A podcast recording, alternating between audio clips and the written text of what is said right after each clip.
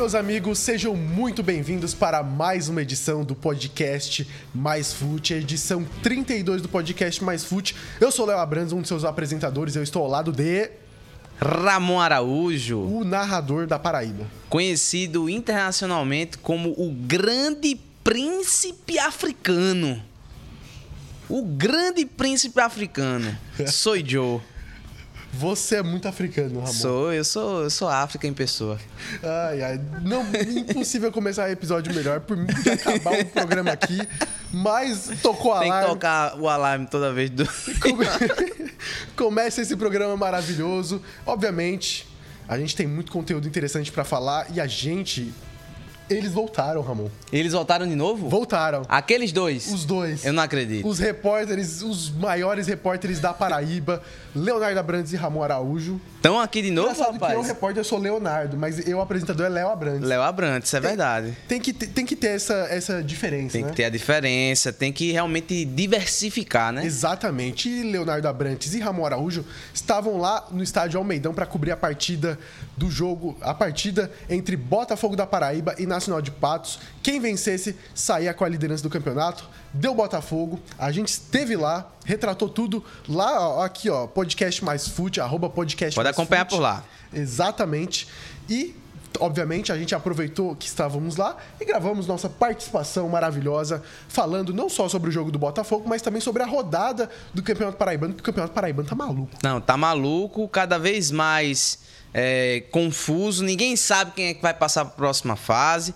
O negócio tá pegado, Serra Branca vencendo, Botafogo aí ainda invicto, 13 começando a, a buscar também o seu lugar ali na zona de classificação. Souza voltando às cinzas. Exatamente. Atlético Cajazeiras não sabe se vai ficar aí nesse bem bom, na quarta posição, ou se vai cair perdendo pontos, né? Que o julgamento é agora sexta-feira. O moído tá grande, Léo. Exatamente. E além disso, a gente separou um tempo para conversar uma entrevista especial com o treinador Adriano Souza, técnico do Pombal. Ele concedeu aqui uma entrevista aqui pra gente e você pode conferir aqui na minutagem que tá certinho. Olha, eu vou confessar que eu esqueci de colocar no último episódio, Oh, mas esse aqui eu vou rapaz. lembrar, tá bom? Olha aí. Vou colocar aqui a minutagem certinha, caso você queira acompanhar só a entrevista ou só a análise do jogo ou tudo, você pode clicar tudo aqui. Tem gente que pula, viu? Essa introdução aqui. Ô, rapaz, como é que ler a introdução? A introdução é o momento mais engraçado que tem do programa, rapaz. Exata, sacanagem, viu? pessoal vai perder falando aí sobre Mas príncipe o do importante- Egito. Príncipe do Egito, não, perdão, príncipe da África. Não é que o Mas Egito, também Egito na na África, é África, né? verdade. Mas Egito é uma boa localização pra você ser príncipe. Olha só, é porque eu sou o faraó negro, né? É o grande faraó negro. Exatamente. E você, obviamente, pode conferir tudo aqui, ó, no nosso podcast Mais Fute no Instagram. Siga lá que a gente tem muito conteúdo. TikTok também, viu? oficial. No TikTok também, né? Você, você jovem, siga a gente no TikTok. Jovem. Arroba podcast Mais Fute. Se você não conhece podcast Mais Fute, tá caindo aqui de paraquedas, seja muito bem-vindo. Eu sou o Léo Abrantes, esse aqui é Ramon Araújo. A gente fala do futebol paraibano, nacional e internacional. A gente é demais. A gente fala Não de para. tudo de uma maneira moderna, é irreverente e sempre com muita análise, sempre com muito conteúdo. A gente aqui, meu amigo, a gente não tem.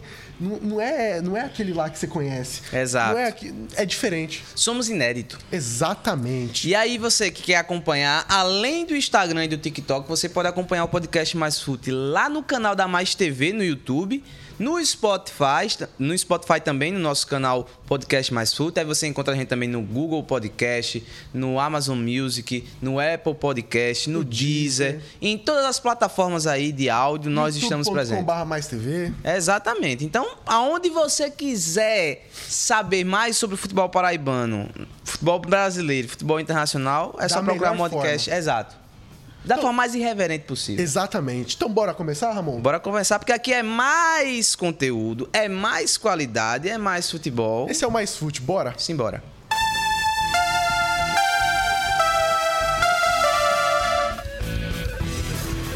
Agora vamos chamar eles. Os homens. Os homens, repórteres Leonardo Abrantes e Ramon Araújo, sejam muito bem-vindos. Por favor, despejem toda essa qualidade que vocês têm. E essa beleza maravilhosa Ah, dos com dois. certeza. Vai, vai daí.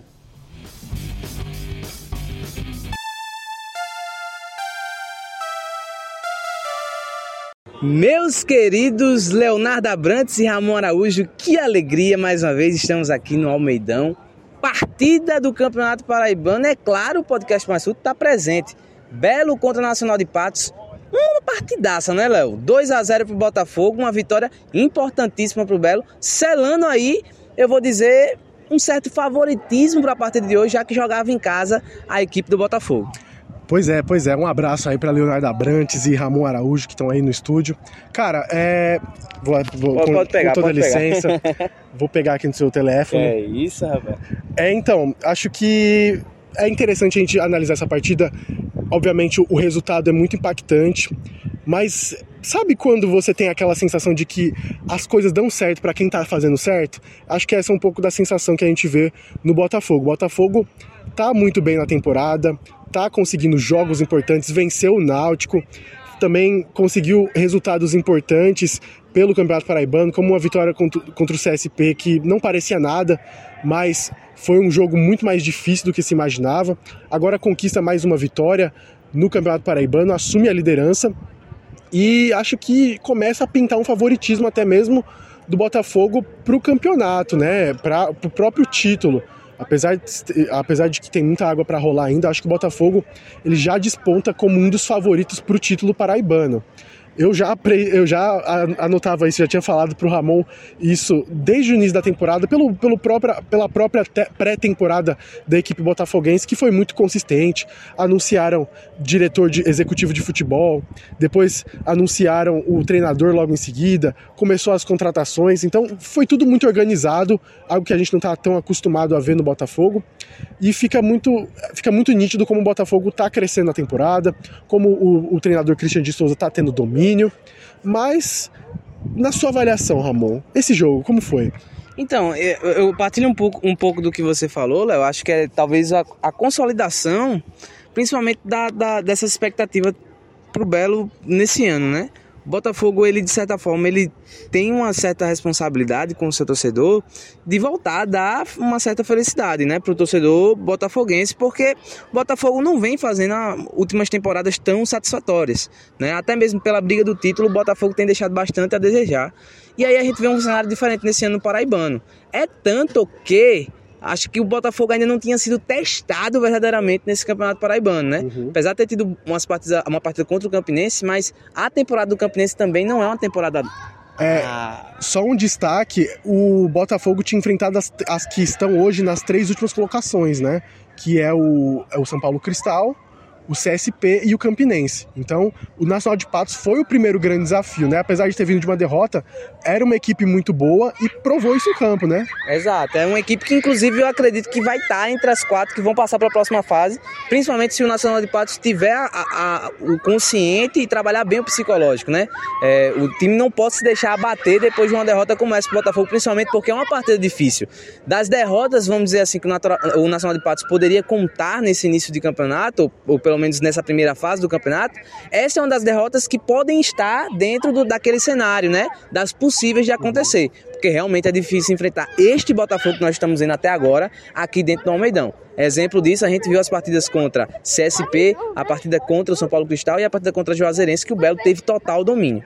Falando na partida, Vamos ouvir que a gente entrevistou o Lucão, goleiro do Nacional de Patos, que foi um dos destaques da partida. Mesmo com a derrota, o Nacional de Patos conseguiu mostrar seu futebol. Em alguns momentos foi melhor que o Botafogo e conseguiu anular o Botafogo, pelo menos no primeiro tempo. No segundo tempo o jogo ficou um pouco mais aberto e o Nacional de Patos aí que teve um pouco mais de dificuldade. Vamos ouvir o Lucão, que ele foi um dos destaques da partida, que ele salvou o Nacional de Patos inúmeras vezes.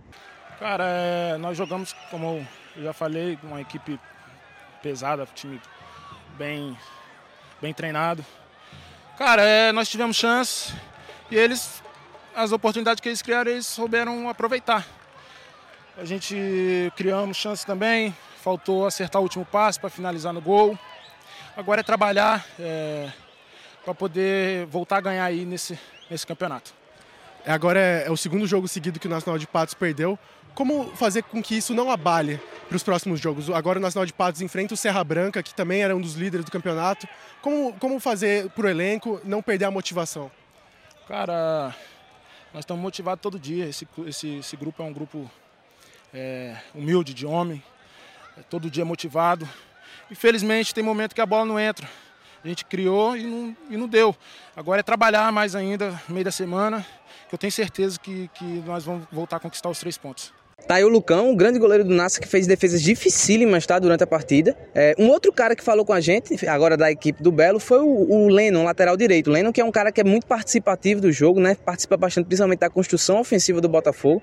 E aí ele falou um pouco também sobre a análise dele da partida, né? Principalmente a importância dessa vitória para o Botafogo, que agora assumiu a liderança do Campeonato Paraibano. E também sobre a sequência de jogos do Botafogo, que aí o Botafogo tá convivendo agora e também o que ele acredita e o que ele vê sobre essa sequência, como, como o torcedor, torcedor não, como o jogador do Botafogo encara essa sequência, principalmente o Lennon, que tem uma idade um pouco mais avançada. Líder e com um jogo a menos, né? Que isso é muito importante pra gente, né? Em busca da nossa classificação. Acho que a equipe toda está de parabéns, foi um jogo bem desgastante. No primeiro tempo a gente teve um pouco de dificuldade, mas é uma, uma coisa normal. É, e os companheiros que entraram corresponderam. O Eric, Pipico mais uma vez fazendo gol. A gente fica muito feliz porque nossa equipe está conseguindo conquistar os objetivos aí nesse, nesse início de temporada. Agora o Botafogo entra, né? Já, já convive com uma sequência de jogos. Como tá essa sequência de jogos para você e para o elenco? Tá sendo cansativo? Como é que vocês estão lidando com essa sequência? É pesado, né? Por conta da Copa do Nordeste e do estadual, né? Mas a gente sabe como que é o planejamento, né? O calendário é assim mesmo. E a gente fica feliz por isso. O que a gente precisa fazer é descansar né, ao máximo. Tá aí o Lennon falando com a gente. E aí, vitória importantíssima, como a gente já destacou para o Botafogo. E do lado do Nacional de Patos, é uma segunda derrota que dói, né, Léo? Dói principalmente porque a primeira derrota do Nacional de Patos, talvez eu acho que não era uma, uma derrota esperada pelo torcedor do Nassa. Pois é, pois é, uma, é uma derrota um pouco chata, porque já veio de uma derrota. E o pior, enfrenta o Serra Branca em casa, né? Na casa do Serra Branca, no, no próximo sábado. Então, já fica o alerta para o Nacional de Patos. Eu não acredito que seja um Botafogo do Rio de Janeiro, da vida, que vai ter uma derrocada incrível. Acho que o Nacional de Patos tem capacidade e ainda tem confrontos muito fáceis pela frente, né? Acho que o único jogo mais pesado que ele teve, quer dizer, o único jogo mais tranquilo que ele teve foi contra o São Paulo Cristal. E obviamente Atlético de Cajazeiras, que acabou perdendo a partida. Mas eu acho que o Nacional ainda tem chance de conseguir recuperar. Eu acho que tem tempo para tudo dar certo. Para o Nacional de Patos, eu acredito que o Nacional de Patos pode surpreender ainda no campeonato. Eu, talvez não na primeira colocação como, como a gente estava imaginando, como a gente projetou também, né? Que se o, o Nacional de Patos ainda vai ter jogos muito difíceis, e aí ele poderia alcançar os 15 pontos com muita facilidade, né? Exatamente. É, um outro ponto, e aí agora que a gente precisa também já estar tá mudando um pouco de assunto, principalmente Por porque a, pra, gente, a gente tem que ir para casa, já estão apagando aqui as luzes, mas a gente precisa falar sobre essa rodada em geral do Paraibano, né?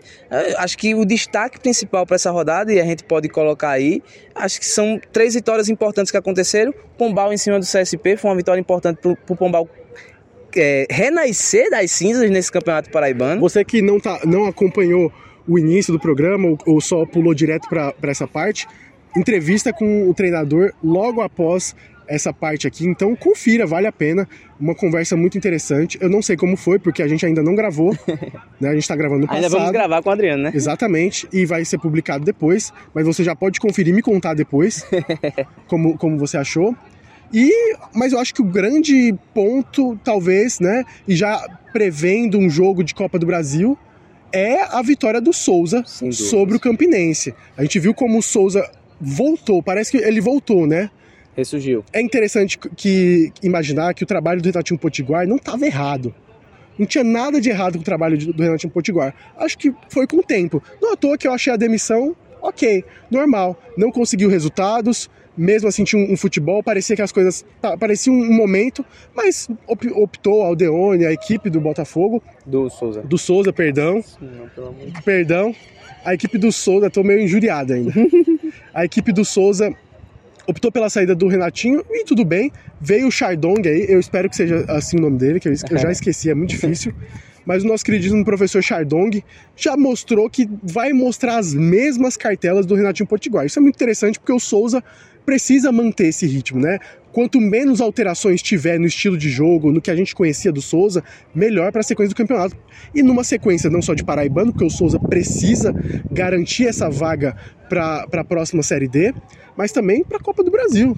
Exatamente. O Souza que vai enfrentar o Cruzeiro, né, nesse meio de semana pela Copa do Brasil, um jogo importante. E essa vitória quer que não dá um, um ânimo no time, não dá um ânimo na equipe do Campinense, que realmente já enfrentou uma série de problemas ao longo da semana, né, com com jogadores fazendo greve. Já teve no início do, da temporada também problema com o Diabo, um cara de jogador lesionado, falta de dinheiro para contratar e é uma derrota dessa é pesada, né, Léo? Não, se a gente for falar aqui do Campinense, a gente vai ficar meia hora falando, é. porque a gente já comentou isso outras vezes. Inclusive é, lá no, no, no, no nosso Instagram, ó, podcast Mais Fute aqui no Instagram, a gente comentou bastante repercussão. Um abraço aí pro blog do Campinense e, pra, e também para todo mundo que compartilhou o nosso conteúdo. É sempre muito gostoso Demais. ver esse, esse, esse, compartilhamento e essa interação com, com vários clubes aqui da Paraíba. Como a gente tem com o Nacional Mil Grau, do, do Nacional de Patos. Um abraço para ele, deve estar muito triste agora. É verdade. Mas o ponto agora é, cara, o Campinense eu fico sem palavras, porque o Campinense ele tá devendo muito ao seu torcedor. Ele tá devendo muito futebol e devendo muito profissionalismo. A gente, o nosso trabalho aqui como repórteres, como jornalistas, como pessoas que acompanham o futebol e analisam, é bater nessa tecla de que precisa profissionalizar, precisa trazer renovação. O problema era a outra direção? O que, que essa direção nova está fazendo? A gente precisa ter esse trabalho com o Campinense e esse cuidado, porque a gente não quer que o Campinense, é, apesar do torcedor do Souza, do torcedor do 13, do Botafogo, adoraria a gente não quer ver isso, a gente quer ver todo mundo forte e o Campinense está devendo muito pro seu torcedor, viu? Exatamente. É, do outro lado, né, já que a gente falou agora do Campinense, vamos falar sobre o grande rival da Raposa, o Galo, que foi bem até demais, né? Meteu 3 a 1 no São Paulo Cristal, uma vitória importantíssima por ter, principalmente que vinha do empate com um gosto muito amargo, né, da Copa do uhum. Nordeste no final de semana contra Polêmicas, a equipe do né? CRB, que eu teve pênalti, é, também achei pênalti. Achei teve o toque do goleiro. Eu não tinha visto no ângulo, mas depois é. que eu vi, teve um toque do goleiro ali no joelho do. E também do, teve do um pênalti no jogo do esporte. Isso. Mas esse jogo eu não cobro tanto porque esporte, pois né? É. e aí, enfim, mais uma vitória importantíssima do Galo, principalmente porque a gente comentava sobre isso. O Galo vinha de uma derrota sofrida pro esporte. O início ruim. Né? É, e, exato, o início ruim de campeonato, aí veio com a vitória e teve um, um, uma derrota pesada ali pro, pro esporte. E aí a gente queria ver como é que vinha o Galo para essa sequência no Paraibano e aparentemente veio muito bem o Galo com uma vitória importantíssima, principalmente aí para se aproximar cada vez mais dessa zona de classificação do Paraibano. É, o 13 tá voltando, viu? O 13 tá voltando. Eu acho que o 13 agora chega gigante pro jogo da Copa do Brasil. Você que tá acompanhando depois da quarta-feira, conta pra gente como é que foi o 13. Eu acho que o 13 tem muita chance de passar, viu? Óbvio que precisa da vitória, um empate não é suficiente.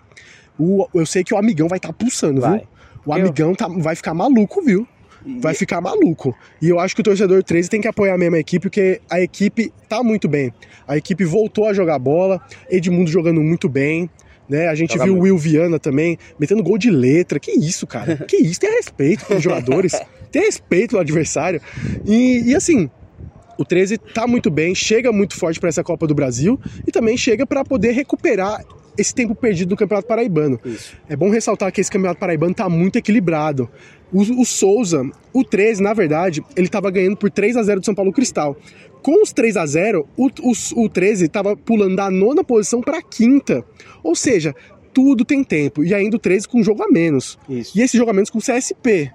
Não, com todo respeito ao CSP, obviamente, mas se fosse, por exemplo, o caso do, do Botafogo, que é um Souza, Aí é um pouco mais complicado. Mas o 13 ainda tem chance de crescer e eu vejo com bons olhos. Eu acho que o 13 vai conseguir a classificação para a próxima fase da Copa do Brasil.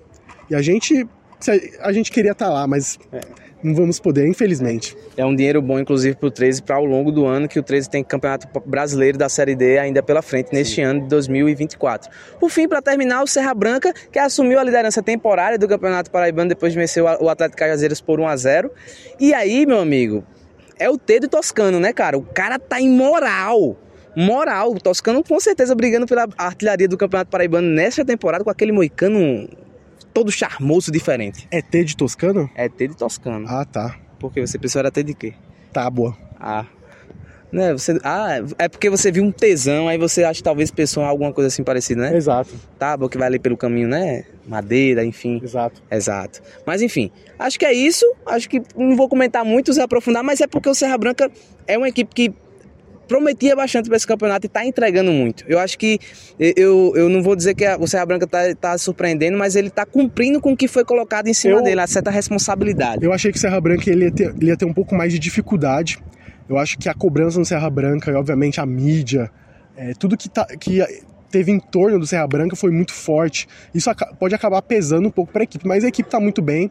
Eu quero ver essa equipe ainda enfrentar as grandes equipes do futebol paraibano. Então a gente já viu ele contra o 13, quero ver Serra Branca contra, contra o Botafogo. Também.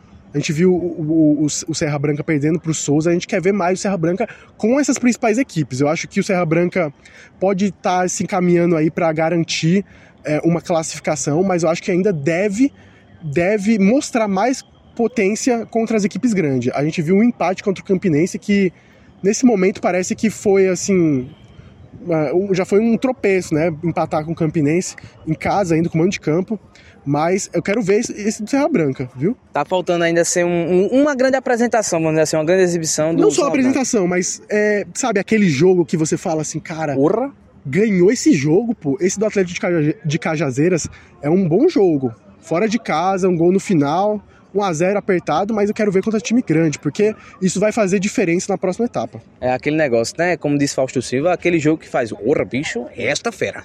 E aí, acho que, para terminar, a gente só conclui dizendo que o Atlético Cajazeiras vai ser julgado na próxima sexta-feira a respeito do caso do jogador escalado de maneira irregular, 23, né? se eu não me engano. Exatamente. E aí a gente vai saber se o Atlético Cajazeiras vai ter, é, vai ser prejudicado aí com a questão do, da perda de pontos no Campeonato Paraibano, que isso aí, inclusive, pode acarretar num possível rebaixamento do Atlético Cajazeiras por conta da perda desses 13 pontos que é, realmente são duras. É inevitável, é inevitável, porque o Atlético de Cajazeiras, eu tô Tô um pouco de dificuldade de falar Cajazeiras. Minha mãe nasceu em Cajazeiras, viu? Conheço Caja, Cajazeiras, mas eu tô, tô com a dicção ruim aqui. Assim, acho que o Atlético de, Caja, de Cajazeiras é uma equipe. Para de rir, amor. Foi mal, porra. É, acho que a equipe consegue. É, vai ficar muito ruim, assim, pro, pra equipe conseguir recuperar esses pontos, porque, cara, é impossível. Você vai perder 13 pontos de 7 que você já tem, vai ficar devendo ainda mais. Então, cara, é, é, é dizer tchau, basicamente. Uma infelicidade.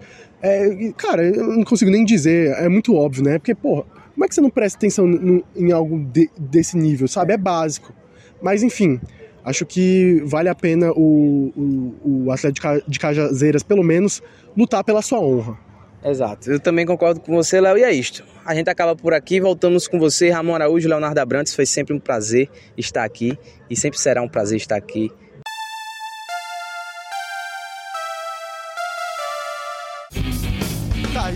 Leonardo Abrantes e Ramon Araújo, que repórteres maravilhosos. Trabalhando direto... duro, né? Todo, todo, todo jogo que tem aqui na Almedão, os caras estão lá, meu irmão. Com certeza. Mais um jogo do Botafogo.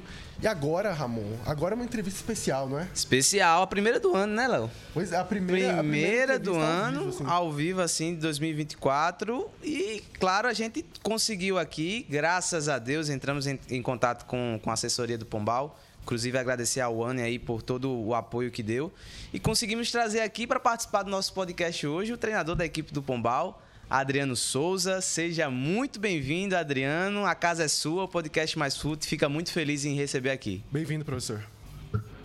Obrigado, Leonardo. Obrigado, Ramon. É um prazer falar com vocês. Parabéns aí pelo podcast, é, pelo espaço que a gente pode compartilhar nossas ideias, debater um pouco nosso futebol Uh, estou aqui às ordens para todo e qualquer assunto, para qualquer pergunta, para a gente ter uma conversa aí prazerosa, que a gente possa falar, esclarecer um pouco para os ouvintes o que é a realidade do nosso futebol.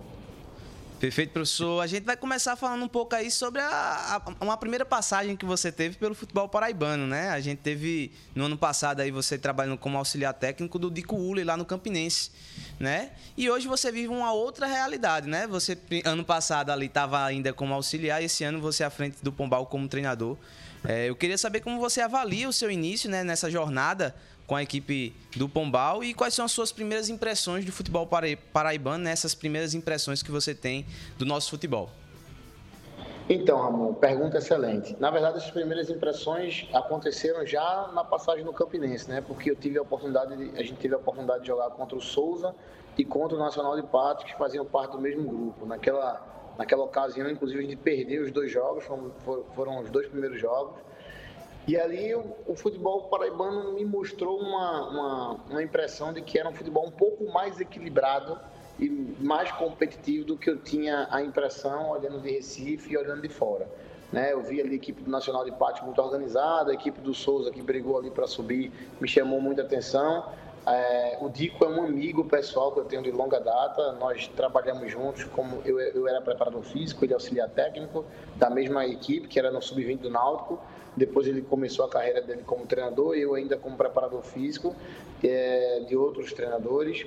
E aí a gente trabalhamos junto porque ele era treinador do sub-17 do Náutico e eu comecei minha carreira como treinador do Náutico no sub-15. Então a gente compartilhou ali uma proximidade. Ah, no momento que, eu, que ele me fez o convite, eu tinha acabado de chegar em Recife, eu tinha vindo de, Minas Gerais, lá em Moraes. Passei um dia só em Recife, ele me fez o convite, eu não podia recusar, porque é um amigo pessoal que eu tenho e um cara que eu sei que é extremamente qualificado. Então foi uma passagem muito rica. É, a gente tinha um elenco ali extremamente desequilibrado no Campinense. Chegamos num momento de muita dificuldade e consegui organizar a equipe. E depois das duas derrotas, conseguimos três vitórias. Por um ponto, a gente não conseguiu a classificação para a segunda fase. E aí depois ficam as lamentações, né? A gente tivesse conseguido ali um empate contra o Nacional ou Souza, teríamos classificado. Mas foi uma experiência bastante rica. É, em relação à passagem aqui, quando eu escolhi vir para o Pombal, eu entendi que o Campeonato Paraibano tinha uma peculiaridade, que era um campeonato muito equilibrado, em que apesar de terem algumas equipes mais fortes do ponto de vista financeiro e técnico, permitia que equipes menores, de menor potencial econômico, conseguissem, se fizessem bons trabalhos, jogar de igual para igual, competir na mesma, no mesmo nível de, de, de possibilidades de conquistas que as equipes maiores. Está ah, sendo assim, né? A, a, minha percepção é essa, de que um campeonato muito equilibrado, onde tudo pode acontecer. E o Pombal, bom, o Pombal ele, ele, ele começa por uma organização que não é comum nos clubes menores, por exemplo, quem entrou em contato comigo do Pombal foi o Ian. Mandar um abraço para o Ian, que é analista de mercado do clube, foi contratado para encontrar soluções do Pombal. E aí, quando eu estava em Pernambuco, ainda na A2, como treinador do Vitória, ele acompanhava os jogos, fez o primeiro contato comigo. Mas o que me motivou mais a vir para cá, eu acho que foi a, a, o discurso sonhador de um presidente que não queria entrar no Campeonato Paraibano para jogar por uma bola e não queria entrar no Campeonato Paraibano com o pensamento apenas de brigar para não ser rebaixado. Né? O Zildo, que é o presidente, ele alimenta esse discurso o tempo inteiro. É, e aí isso me motivou a vir para cá, porque é um cara que acredita que podia fazer algo diferente. Apesar de todas as limitações que nós temos, e aí talvez seja de conhecimento de todos, orçamentárias, estruturais, né, pela, por uma questão da cidade. Eu entendo que é uma cidade que tem uma representatividade importante na Paraíba, uh, mas que no cenário do futebol ninguém conhece, ninguém conhecia. Então, vem numa ascensão e tenha coragem de tentar ser protagonista num mundo em que só os grandes são protagonistas. Isso é o que me chamou a atenção para vir para o Bombal. Está é, sendo muito rica a passagem, de muito desenvolvimento pessoal, profissional né? Nunca tinha vivenciado o sertão da Paraíba. A, adaptação já começa a ser difícil na hora que você chega na cidade, temperatura altíssima. É, eu tive os primeiros dias muita dificuldade, eu só, só queria dar treino e dormir, porque eu não conseguia ficar acordado de tão cansado que eu ficava depois dos treinos. Hoje já estou mais adaptado à cidade. Fui agora, depois do jogo do, do CSP, ainda consegui ir em Recife. Passei dois dias em Recife. Quando eu voltei, brinquei. Eu já estava sentindo falta de Pombal. Cidade bem acolhedora né, algumas pessoas aqui que, que, que você que conseguem fazer você sentir à vontade na cidade, mas tem sido uma experiência muito rica, de muito desenvolvimento mesmo, e, e a gente está feliz, porque eu, enquanto treinador, eu não posso olhar para o jogo de futebol e avaliá-lo unicamente pelo teu resultadista. Eu, na verdade, eu sou bem contrário a isso e acho que o Pombal tem, tem feito uma, uma competição honrosa e eu acho que surpreendente para aqueles que conseguem analisar bem o jogo do futebol. Professor, eu queria. A gente tem muita curiosidade sempre de saber sobre a profissão de treinador aqui no Brasil, que é sempre uma, uma questão muito curiosa. A gente tem essa falta de treinadores e, e a gente estava pesquisando sobre você e a gente viu que, que você foi formado em, em, educação física. E então a gente queria saber como que foi essa experiência de sair de um curso de faculdade e emendar já num trabalho de treinador. Você também Você também começou pelas categorias de base do Náutico, também fez trabalhos como auxiliar técnico e agora deu esse passo como treinador. Então, como foi essa jornada acadêmica até o profissional e também como foi essa etapa de sair da categoria de base, do, de como auxiliar técnico para assumir uma posição de treinador principal? Excelente pergunta, Leonardo. Eu acho que é uma pergunta que acho que muita gente tem esse desejo, esse sonho de ser treinador de futebol, né? Eu alimento isso desde os seis anos de idade. Foi a primeira Copa que eu acompanhei e eu criei uma admiração absurda naquela Copa pela seleção da Itália, por como ela defendia, e desde então eu sou um cara apaixonado pela Itália e pelo futebol italiano, desde a Copa de 90 que fui na Itália. Então, desde os seis anos eu idealizo isso. E tive como primeira grande referência para mim Carlos Alberto Parreira. Então, eu ganhei o livro de Parreira, é, tinha a Copa de 94 ali que ele ganhou, e dali eu comecei a alimentar isso. Eu, eu fiz escolhas difíceis, né? Então eu, eu, eu abri mão de uma faculdade, é, de um sonho da minha família, de que eu fosse médico, para fazer educação física, porque eu queria ser treinador de futebol. E até o sexto período da faculdade eu não trabalhava com futebol, nunca tinha trabalhado, não fui jogador. É, no máximo que eu joguei foi até os 14 anos no clube de Pernambuco, um campeonato pernambucano. Eu era de outra modalidade esportiva, eu era atleta de karatê e tinha um certo destaque como karateca dentro do estado, no cenário nacional, então enveredei no esporte pelo karatê. E aí, no sexto período, de repente, estagiando na academia, uma, uma aluna é, acabou perguntando se eu tinha interesse de estagiar no Náutico. E aí, no dia seguinte, eu comecei a estagiar como auxiliar da preparação física do Sub-20 do Náutico. Passei dois anos estagiando lá como estagiário não remunerado, não recebia nenhum real. Comecei a não, não, não dar muita atenção a outras possibilidades e o foco era só no futebol. Eu acho que em virtude do, do desejo muito grande de trabalhar com isso, eu comecei a compensar o não ter um network, não ter uma história como atleta, em estudar muito. E dentro da preparação física, eu acabei começando a me destacar por ter um conhecimento, por tentar implementar algo diferente. Fui contratado, assim que eu me formei no clube, como fisiologista das divisões de base do clube. Naquele momento, eu atendia todas as categorias. Um ano depois, me tornei preparador físico principal da equipe sub-20. Mais dois anos. Depois disso, fui à equipe profissional e fiquei como preparador físico da equipe profissional durante cinco anos. É, isso me deu uma possibilidade de vivenciar uma experiência muito rica, trabalhando com grandes treinadores, trabalhei em Série A, Série B, é, Copa Sul-Americana, trabalhei com treinadores como Dado Cavalcante, Lisca, Alexandre Galo, Wagner Mancini, Givanildo Oliveira. Então eu vi muitas coisas que agregaram para aquilo que eu entendia do jogo e vi muitas coisas também que eu sabia que eu não queria fazer quando enquanto treinador. Em 2017, eu tomei a decisão de encerrar meu período como preparador físico e iniciar minha carreira como treinador. O Náutico me fez esse convite para iniciar lá mesmo, no Sub-15.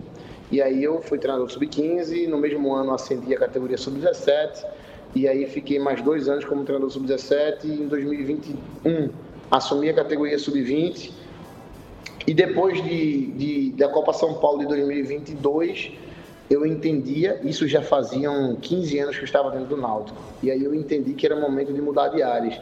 Eu recebi um convite para ser treinador do Vitória da Bahia, é, categoria sub-17, e aí eu saí do Náutico, sub-20 do Náutico, na Série B, e fui ser treinador do sub-17 do Vitória na Série C, simplesmente porque eu queria sair de Recife, eu queria viver novos ares. Chegando no Vitória, eu fiquei só quatro dias no Vitória, porque quando eu fui contratado, eu cheguei lá e ainda tinha um treinador na categoria lá. E o treinador que estava presente estava incomodado com a minha presença lá, foi uma coisa que não funcionou muito bem. E eu recebi um convite do nada, é, estranhamente, para ser coordenador técnico das divisões de base do Vasco da Gama. Eu nunca tinha sido coordenador técnico, eu nunca tinha pensado em ser coordenador técnico, mas o fato de ser o Vasco é, financeiramente e, a, e, é o Vasco da Gama, né? Dificilmente você tem coragem de recusar um Vasco da Gama por toda a história, por toda a dimensão que o clube tem. E aí eu fui para o Vasco é, vivenciar essa, esse desafio de ser coordenador técnico. Lá, eu confesso que eu não me adaptei muito bem, porque eu sentia muita falta de fazer aquilo que eu amo fazer, que eu acho que eu faço melhor, que é ser treinador. Eu construí uma carreira para ser treinador de futebol profissional. Então, quando fui para coordenador técnico, eu me adaptei muito.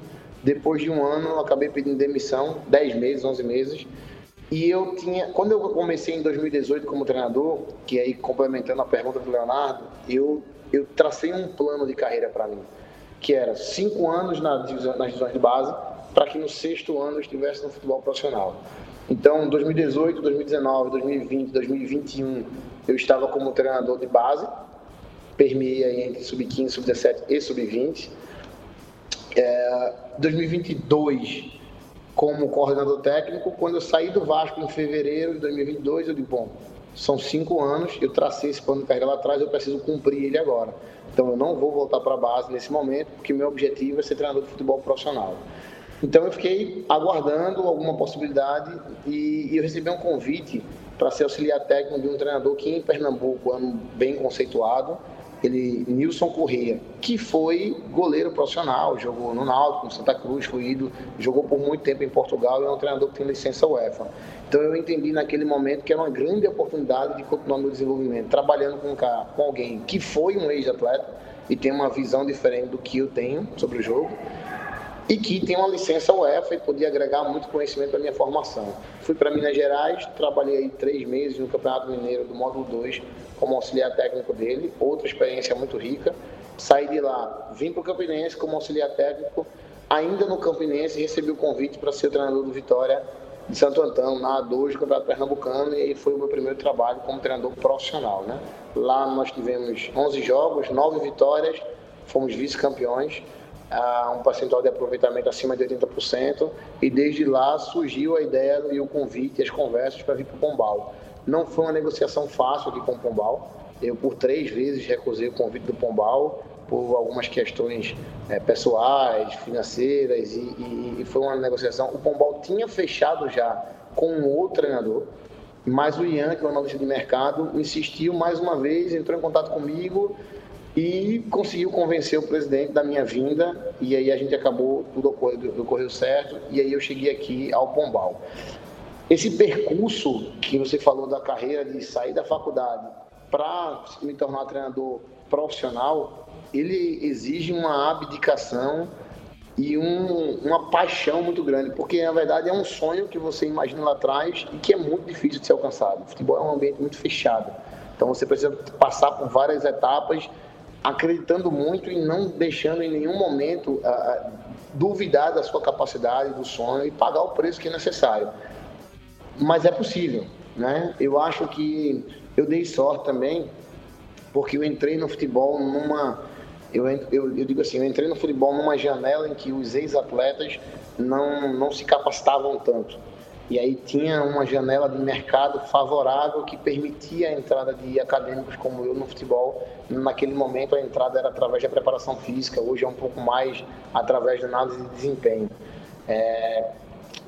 Hoje esse mercado está ficando um pouco mais difícil, porque os atletas estão terminando, estão buscando capacitação, fazendo as licenças da CBF.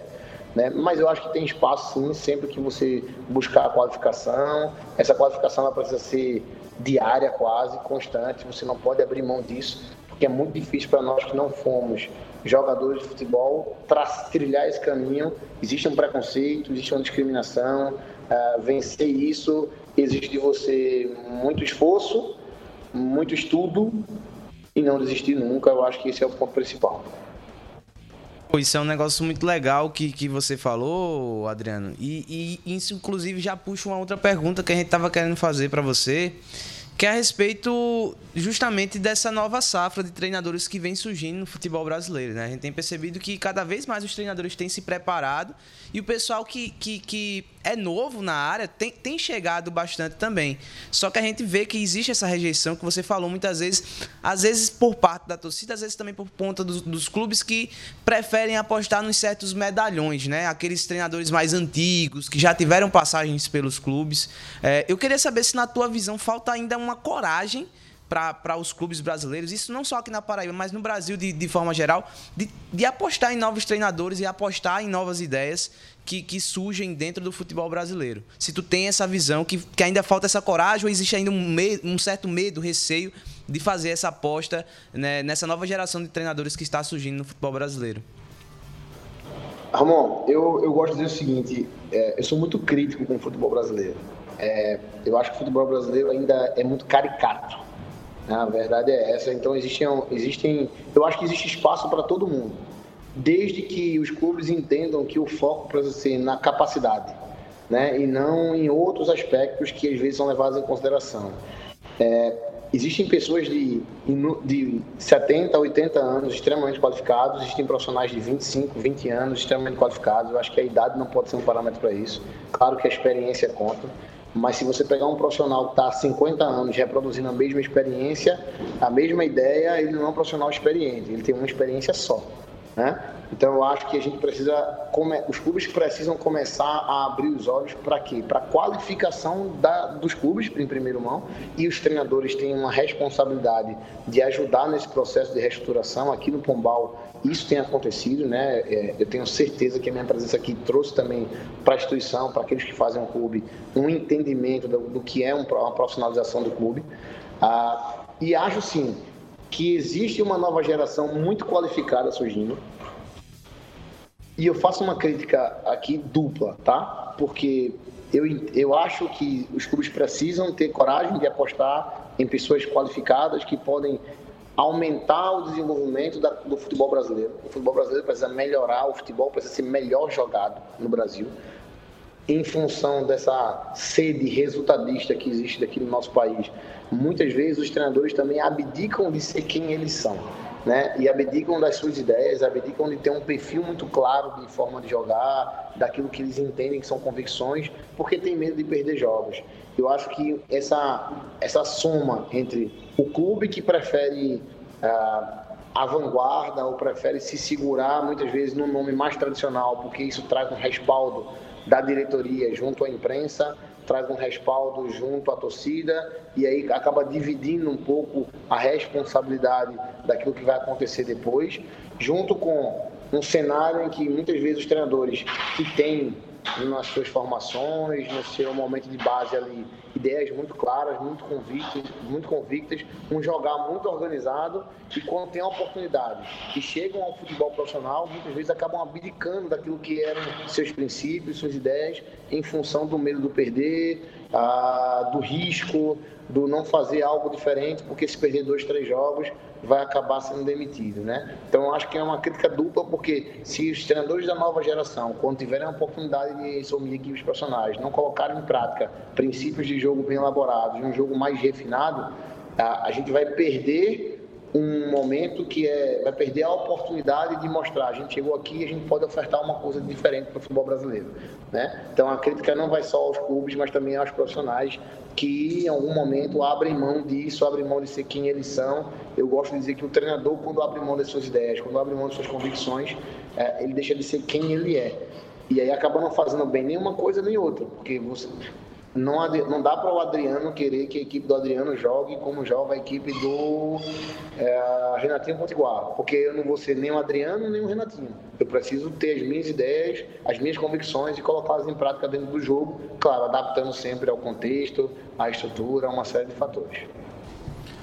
Falando justamente sobre esse estilo de jogo, a gente percebeu principalmente nos jogos contra o Campinense, contra o Serra Branca e também nos outros jogos, como o Pombal tem um estilo de jogo bastante interessante, bastante refinado, bastante moderno também, diferente até mesmo de algumas grandes equipes aqui da Paraíba. Exato. Queria que você explicasse aqui pra gente como é que funciona esse estilo de jogo do Pombal, o, o, o que, o que motiva o, o, o Pombal jogar dessa maneira tão moderna e também eu queria saber de você se existe um, um, algum tipo de traço da sua personalidade personalidade nessa equipe do Pombal. Porque eu lembro que eu estava lendo um, o livro do Klopp e, e, as pessoas sempre falam que o, o, estilo de jogo do Klopp reflete a persona dele, né? Uma pessoa bastante é, agitada, uma pessoa bastante intensa. E eu queria saber se isso existe mesmo. E também que você explicasse um pouquinho desse Pombal que, que encanta, encanta a gente já também. Leonardo, show de bola a tua pergunta. É uma das coisas que eu mais gosto de fazer é falar sobre sobre as minhas equipes, como elas jogam. Eu, eu vou começar respondendo pela última pergunta, né? Ela reflete exatamente, quase que completamente os traços da minha personalidade. É, e eu não abro mão desses princípios desde que eu comecei como treinador na base. É, minhas equipes têm essa característica de serem equipes protagonistas, que têm o um controle do jogo através da posse. É, às vezes um pouco mais agressiva, às vezes um pouco mais equilibrada. Se vocês já observarem minha postura na beira do campo, eu sou um cara bem equilibrado, não sou muito agressivo, não sou tá muito gritando muito, porque eu sou um defensor do, do processo de treino. Mas acima de tudo, o que eu tento pregar no meu modelo de jogo é dar aos atletas coragem para fazer aquilo que eles faziam quando eles se divertiam jogando futebol.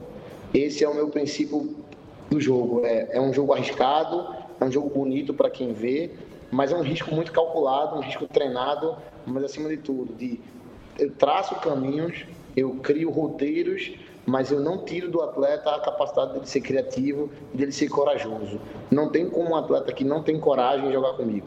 Né? E se ele não tiver, ele vai precisar ter porque eu não tenho nenhum medo de correr certos riscos, desde que esses riscos sejam em função de fazer um futebol mais elaborado, que tenha intencionalidade. Né? Tudo que acontece no jogo do Pombal foi treinado, é intencional. Claro, tem aspectos que vêm da criatividade do atleta, mas tem uma intencionalidade presente e, e, uma ideia muito clara, que é de construir um jogo associativo, com controle do jogo, com equilíbrio, mas que busque ofensividade, porque eu entendo que o torcedor que vai a campo assistir um jogo de futebol, que tira o dinheiro, seu dinheiro do bolso e compra o ingresso, ele quer, acima de tudo, ver um bom espetáculo, ver um futebol bem jogado, ver gol. Então o Pombal vai ser uma equipe que nunca vai estar fazendo cera. Fui muito criticado, mas muito criticado porque tomou aquela virada lá do Serra Branca 3 a 2 e aí o comentário sempre surgia da seguinte forma: ah, mas por que não, for, não, não mandou o goleiro cair? Ou por que não, não deixou, parou de jogar, tem que ser malandro, tem que fazer cera. E eu lembro que eu, né, em nenhum momento, eu concordei com isso, porque eu entendo que eu tenho uma responsabilidade na melhoria do futebol brasileiro. Né? A gente precisava não ter, ter tido, ter sido capaz de não tomar os gols por organização defensiva, por competitividade, mas não porque praticou um antijogo. Isso é uma falta de respeito para mim com os torcedores, com quem vai a campo, com quem assiste.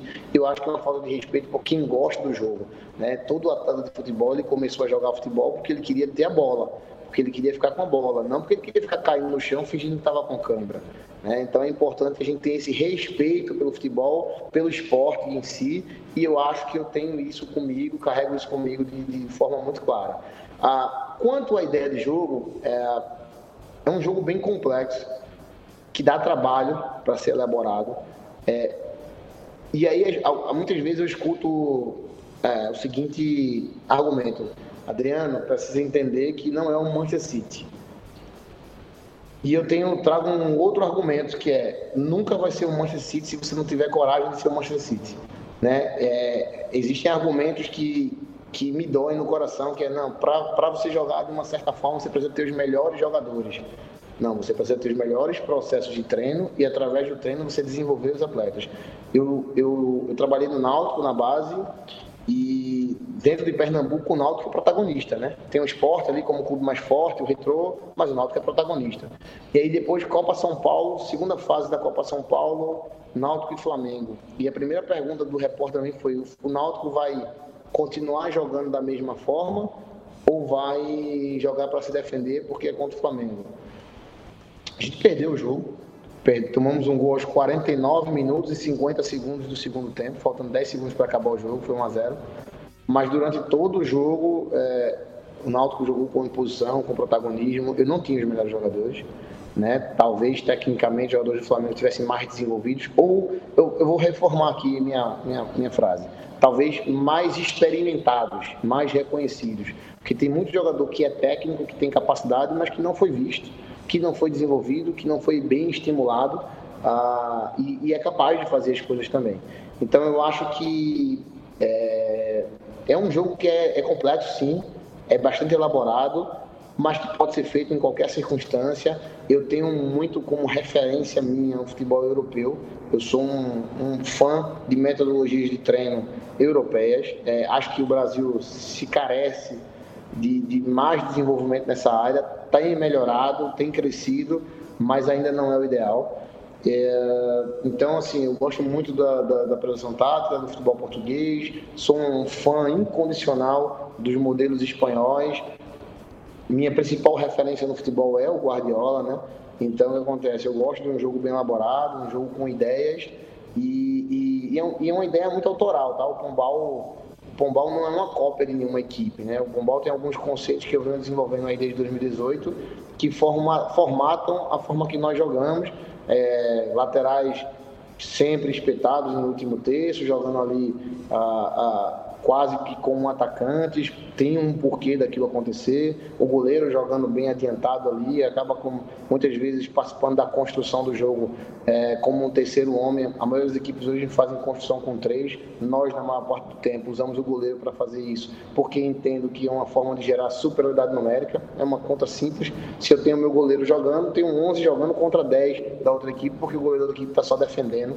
Ah, e a primeira vez que eu vi isso, eu vi no Camp Nou, em loco, o Ter Stegen fazendo isso no Barcelona. Eu fui lá em Barcelona, vi o jogo, digo, bom, eu vou ter que voltar para o Brasil, eu preciso fazer alguma coisa de diferente. Isso é uma coisa que eu posso aplicar para o meu jogo, né? Então, assim, eu venho trazendo princípios de vários grandes treinadores, na maior parte deles com referências europeias, por, por ter uma afinidade com uma metodologia europeia. Ah, mas é isso. Eu acho que é um pouco disso que o Pombal faz. O Vitória já fazia na segunda divisão do Pernambucano também. A gente, como você falou, você falou do jogo do Campinense, jogo do Serra Branca, nós fizemos cinco jogos no Campeonato Paraibano. É, Para nós que fazemos o Pombal, o jogo contra o Campinense, que nós vencemos na estreia, foi o pior de todos os jogos. A gente não jogou tão bem assim, apesar da vitória, e a gente fugiu de um princípio básico do nosso jogo, que é ter a bola. Então a gente depois estava ganhando o jogo em virtude de ansiedade, estreia, primeiro jogo do Pombal no Campeonato Paraibano, da primeira divisão, primeiro jogo do Pombal televisionado para toda a Paraíba. Isso gerou nos atletas um pouco de ansiedade e, e, e aí o medo de perder tirou um pouco daquilo que são nossas ideias e a gente acabou sofrendo mais do que deveria. É, o Campinense ficou muito tempo com a bola. Depois, contra o Atlético Cajazeiras, a gente, o Atlético foi muito inteligente, porque eles conseguiram anular a, a, um pouco do nosso jogo com marcação individual. Eu nem sou muito a favor, mas eles fizeram isso, funcionou. Mas a gente tinha domínio total do jogo, um chute do meio da rua, gol do Atlético de Cajazeiras. Depois com Serra Branca, 2 a 0 a gente podia ter feito o terceiro, podia ter feito o quarto, não fizemos. E aí tomamos a virada é, daquela forma. Aí contra São Paulo Cristal, um acidente terrível, tomamos um gol no erro de saída de bola um minuto de jogo e eu sempre digo para os meus atletas que em algum momento a gente vai errar, em algum momento a gente vai tomar esse gol, isso não importa. O problema é que a gente vai fazer depois. E a gente criou dezenas de chances de gol, perdemos pênalti, é, perdemos gol dentro da pequena área. No final, o que fica é o resultado. Foi 1x0 para São Paulo Cristal, uh, um resultado desastroso. Para a gente, a tranquilidade de que estamos jogando bem, as vitórias vão vir. Foi o que aconteceu agora com o CSP. Né? A gente começa perdendo o jogo, inclusive, num pênalti absurdo, marcado pela arbitragem. O jogo era totalmente dominado e a gente consegue ter força para virar o jogo, mas se você pegar recorte do jogo, né, pelo menos 50% do tempo do jogo, nosso último jogador, que nosso zagueiro mais distante do gol adversário, estava após o círculo central, ou seja, era quase um jogo de ataque contra defesa. Então, é um pouco do que são nossas ideias, existe risco nisso, existe, não é fácil numa equipe como o Pombal você tentar ser protagonista, claro que existe risco e esse risco é isso. Talvez se nós jogássemos só por uma bola, talvez tivéssemos até com uma pontuação um pouco maior ou não, não sei te dizer.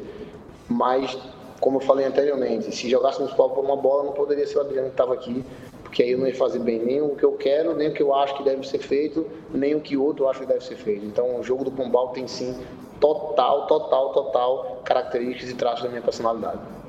Perfeito, Adriano. Isso é, isso é uma coisa, inclusive, que eu, eu gostaria até de, de elogiar, porque é preciso ter muita personalidade para fazer isso.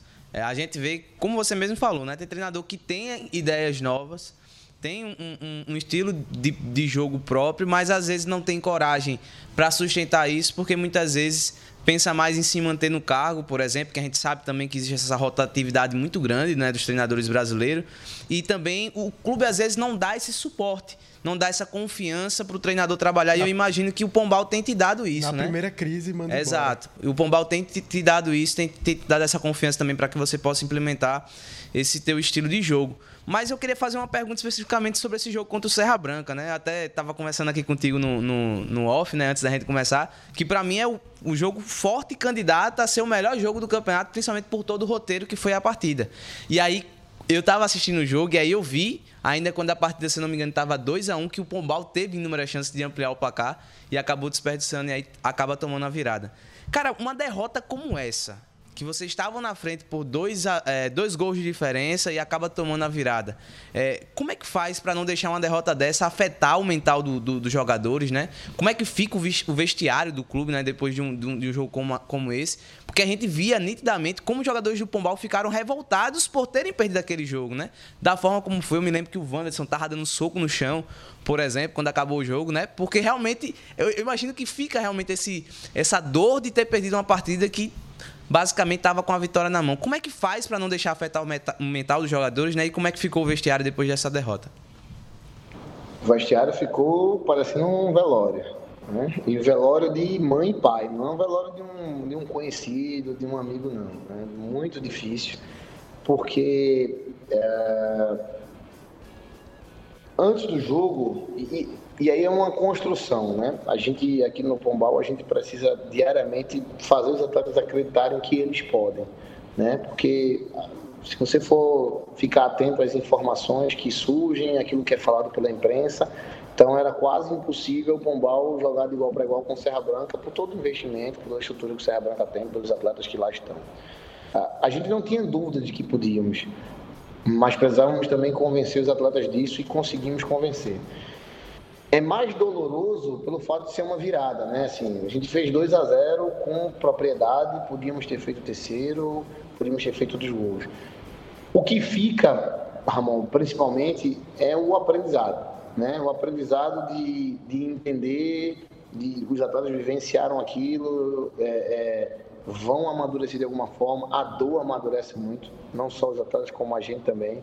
É, e e a construção de não deixar os atletas se abaterem é muito em virtude do nosso dia a dia, né? da relação que a gente constrói diariamente aqui, de, de se fortalecer a cada dia, mas acima de tudo de entender que apesar de termos sofrido uma virada, o nosso papel e a nossa busca, que era por uma evolução a cada jogo, ela tinha acontecido. O jogo contra o Serra Branca nós jogamos melhor do que contra o Atlético de Cajazeiras e melhor do que contra o Campinense. A gente vinha num processo evolutivo de construção. Isso, de alguma forma, nos dá uma, uma, uma tranquilidade de passar para os atletas. As vitórias vão vir. A gente vai aprender com o que a gente cometeu aqui de erro e a gente precisa continuar evoluindo. Mas é inegável que tem sim um impacto nos dias seguintes de treinamento. É, é, isso acontecia, né? Ainda hoje a gente fala sobre esse jogo. Só que dois dias depois a gente estava falando no sentido de entender que, apesar da derrota, a gente foi, tinha sido melhor em campo, a gente tinha construído muitas coisas boas, enxergar o lado positivo, enxergar aquilo que tem de bom. O futebol já nos expõe demais, já tem uma negatividade envolvida, críticas, cobranças muito grandes. A gente precisa blindar esses atletas o máximo possível e fazê-los entender que perder um jogo, mas é um jogo de futebol. Manuel Sérgio um filósofo português, ele diz que o futebol é a coisa mais importante dentre as menos importantes. Então a gente fez tantas coisas boas ali, os atletas foram corajosos, é, jogaram com alegria. É, no primeiro tempo a gente teve um atleta nosso, o centroavante, Kelvin, ele fez 7 km no primeiro tempo. Isso é média de futebol europeu. Né? E a gente não faz treino físico aqui. Nós, todos os nossos treinos são táticos, são com bola. Então, ah, fizemos tantas coisas boas, tantas coisas bonitas, que no final das contas isso, para a gente que faz o Pombal, era mais importante do que o resultado do jogo, porque a gente tinha consciência de que perdemos, mas não merecíamos ter perdido. Né? E a gente não deixou de ser quem nós somos, aquilo que a gente acredita. É... Logo quando eu cheguei aqui, eu falei para vocês um pouco daquilo que são minhas ideias de jogo, mas elas não, ela, a minha ideia não acontece se os atletas não acreditarem nela. Então, logo no início, quando eu vim, alguns atletas já me conheciam, já trabalharam em alguns clubes, outros não. Então, esses atletas que não tinham trabalhado comigo tiveram um choque de realidade. Então, para convencer esses atletas a fazer aquilo que eu peço, é, não é fácil. Teve lances quando contra o Serra Branca, o nosso goleiro estava fora do gol, na bandeira do escanteio, e o zagueiro estava atrás do goleiro. E aí o meu analista até brincou, disse assim, lá em cima olhando o jogo, eu disse assim, rapaz, a loucura aqui criou morada. E eu me vejo assim, meio como um cara maluco, um louco, e eu preciso convencer os atletas a terem coragem de serem loucos igual a mim, porque senão não tem ideia que vai funcionar se eles não acreditarem nisso. Né? E, e, e a gente sabia que tinha feito muitas coisas boas, e aí é isso que nos fortalece para a gente seguir em frente, seguir em frente, seguir trabalhando e buscar talvez fazer um jogo melhor logo em seguida. E aí vem outro, outro baque, que foi a derrota contra o São Paulo Cristal, e a gente precisa se reerguer, mas é muito fruto de uma construção diária na minha relação, na relação da nossa comissão com os atletas, de fazê-los entender o porquê eles estão ali. Esse ambiente ruim, ele fica fora do campo, né? Cobranças, não, não, a gente tenta o máximo possível não deixá-la entrar para o nosso dia a dia de treino, que precisa ser divertido, precisa ser alegre, precisa ser construtivo, precisa ser é, educativo, né, e buscar essa evolução. No final, apesar das derrotas, os atletas, eu acho que eles conseguiram olhar para dentro e, bom, a gente hoje, nós somos melhores do que éramos daqui a duas semanas atrás ou quando aqui chegamos. E isso é um processo de construção que ele é importante agora para o Pombal, mas individualmente para cada atleta é importante porque vão ser as carreiras deles depois no pós-Pombal. Né? Então acho que o focar nisso, focar naquilo que a gente ainda pode fazer e não naquilo que aconteceu, foi uma forma de nos fortalecermos e continuarmos em frente. Professor, agora o Pombal entra numa sequência, eu tava vendo aqui a, a tabela de jogos, uma sequência muito complicada, Botafogo, 13, Nacional e Souza. O, agora o Pombal está na, na sétima colocação com seis pontos. Qual é, qual é a expectativa para o Pombal e qual, quais são as metas? É se manter na, na, na Série A do, do Paraibano? É, é beliscar uma vaguinha nessa quarta colocação? Qual a expectativa do, do Pombal, não só para esses jogos, mas também para o campeonato, para essa edição? Então, Leonardo, é, a minha expectativa e a expectativa dos atletas, do presidente, é conseguimos uma vaga entre os quatro classificados. Era desde o início isso, porque a gente entende que temos capacidade para isso. E eu acho que os jogos que fizemos até agora talvez tenha deixado claro que a gente pode jogar de igual para igual contra qualquer equipe. Eu acho que o Serra Branca, se não for o maior investimento, o segundo maior investimento no Campeonato Paraibano, eu acho ali. Certamente tem a melhor estrutura de treinamento. É, eu conheci, eu fui na inauguração do CT do Serra Branca, que é um paraíso. É, tem pessoas extremamente qualificadas. O treinador é o Raniel, que é bicampeão paraibano. Estava até o jogo contra o Souza, nunca tinha perdido um jogo no futebol paraibano e a gente conseguiu jogar de igual com o treinador que é referência aqui. É, com atletas como Marcelo Toscano, Memo, que foi meu atleta no Movimento Nacional agora há pouco, e é um, é um absurdo de, de, jogador, de atleta. Então, assim, se a gente consegue jogar com Serra Branca de igual para igual, é, nós conseguimos jogar contra qualquer outra equipe. A gente sabe que é uma sequência muito dura, mas se nós pegarmos um pouquinho do histórico do que tem sido a, o, o Pombal até aqui, a gente jogou contra o Campinense, se impôs, venceu o jogo, poderia ter vencido até mais fácil, poderíamos ter vencido o Serra Branca. A gente teve mais dificuldade nos jogos contra Atlântico Cajazeiras e, e São Paulo Cristal, que, na minha opinião, são equipes de menor potencial técnico ah, em comparação com o Campinense, com Serra Branca, ah, com o próprio Botafogo. Então, eu acho que nós estamos pautados e, e preparados para fazer grandes jogos. Jogar contra Botafogo da Paraíba é sempre uma grande oportunidade, né? E eu acho que é um jogo que traz um refinamento e uma organização do campo melhor. Então, jogar contra equipes organizadas, apesar de ser mais difícil de vencê-las, mas é mais fácil também de você conseguir analisar o jogo e de você jogar. Então, a gente espera que tenhamos um grande desempenho nesses jogos. Claro, nossa expectativa é conseguir pelo menos três vitórias em quatro jogos, conseguimos classificar mais uma vez. Talvez quem vai escutar isso vai dizer assim: esse cara é maluco. E somos. Mas o resultado eu não controlo. Né? O meu foco é em, em, fazer a equipe jogar da melhor maneira possível, com o mais intenso possível, com maior nível de organização, com maior acervo de ideias e variabilidade de ações dentro do jogo, para tentar vencer os jogos. Ao final dos 95, 98 minutos, eu vou saber se vencemos ou não. Empenho não vai faltar, ideias não irão faltar, coragem não vai faltar, mas a gente, eu, eu confesso que eu estou um pouco ansioso uh, com esses quatro jogos, que eu acho que vão quatro jogos em que a gente vivenciou um momento de construção de equipe, de implementação de uma ideia de jogo, passamos ali por tormentas, que é importante e vai nos fortalecendo. E agora que talvez ninguém espere nada do Pombal, talvez seja o momento que o Pombal possa mais surpreender e mostrar a cara de quem é, porque os atletas agora estão mais maduros, estão mais conectados com a ideia, com um conceito mais fixado de jogo. Esse jogo contra o CSP, para mim, foi o melhor jogo nosso. E olha que interessante, jogo contra o CSP, pela primeira vez eu entrei em campo sem nenhum atacante. É, nós não tínhamos nenhum atacante em campo.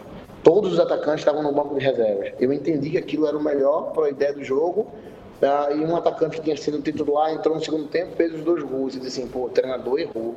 O cara entrou e fez os dois gols. Não sei, talvez se tivesse começado inicialmente como nos outros jogos, não tivesse tido energia para fazer o gol, não sei.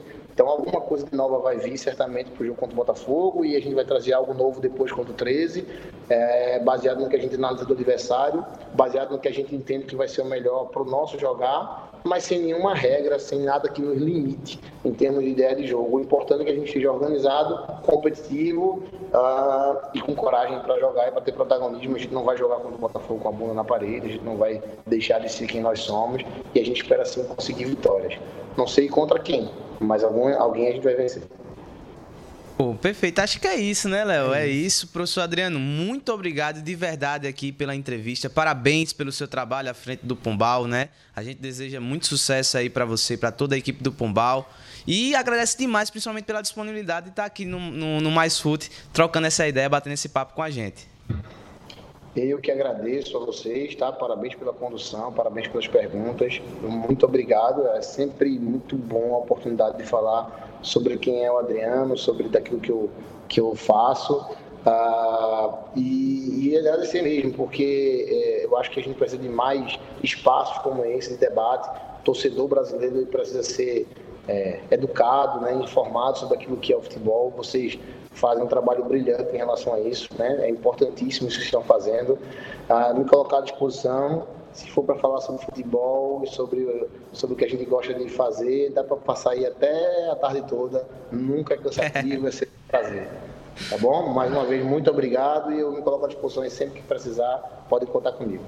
Valeu, professor. Um abraço. Abraço. Valeu. Tchau, tchau.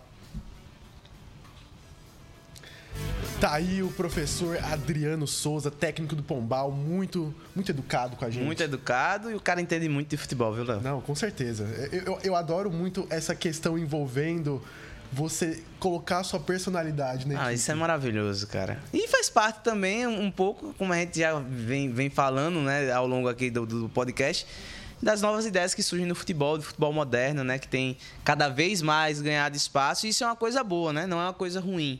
Né? O futebol raiz, como o pessoal gosta de falar. É. é claro, é sempre bom ser preservado, mas novas ideias são sempre bem-vindas, principalmente se vai agregar mais ao futebol, principalmente nosso futebol brasileiro, futebol paraibano, que é o que a gente quer que cada vez mais desenvolva, cresça aqui na Paraíba e que o Brasil volte a ser realmente o país do futebol, como sempre foi e que infelizmente deixou de ser nos últimos anos. Sigo o relator. Bora encerrar esse programa? Vamos embora.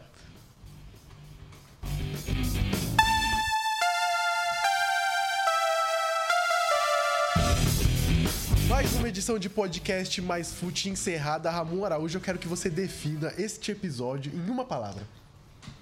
Magnífico. Magnífico. Gostasse? Como é que é magnífico em inglês? Magnificent. Exatamente. Pior que é Magnificent. Eu pensei que era Marvelous. É, não. Me, é Marvelous é, é porque eu me lembro de, de Aslan falando isso para Rei Pedro quando ele é coroado. Agora você foi longe, é. viu? The Magnificent. É. Eu só, eu só lembro, sabe do que?